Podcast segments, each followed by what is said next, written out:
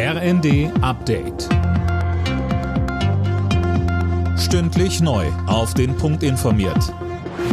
Ich bin André Glatzel. Guten Abend.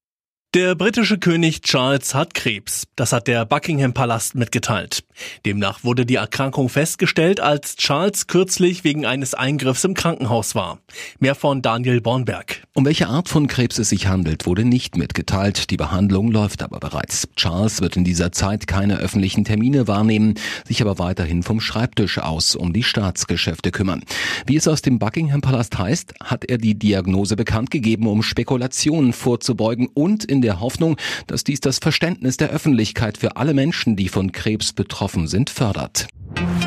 Die Ampelregierung hat sich auf eine neue Kraftwerkstrategie geeinigt, um die Energieversorgung Deutschlands auch in Zukunft abzusichern.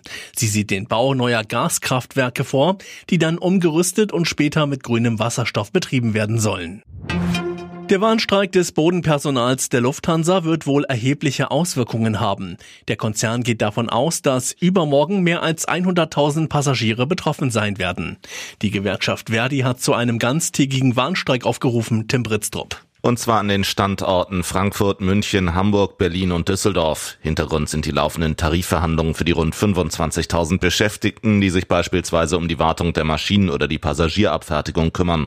Erst am vergangenen Donnerstag hatte das Sicherheitspersonal an mehreren Flughäfen gestreikt. Dadurch waren über 1000 Flüge ausgefallen. Eine Frau aus Bayern ist Schockanrufern auf den Leim gegangen, mit teuren Folgen. Die 82-Jährige übergab Münzen und Uhren im Wert von rund 500.000 Euro. Die Betrüger hatten der Frau erzählt, ihr Sohn habe einen tödlichen Unfall verursacht und müsse nun Kaution zahlen.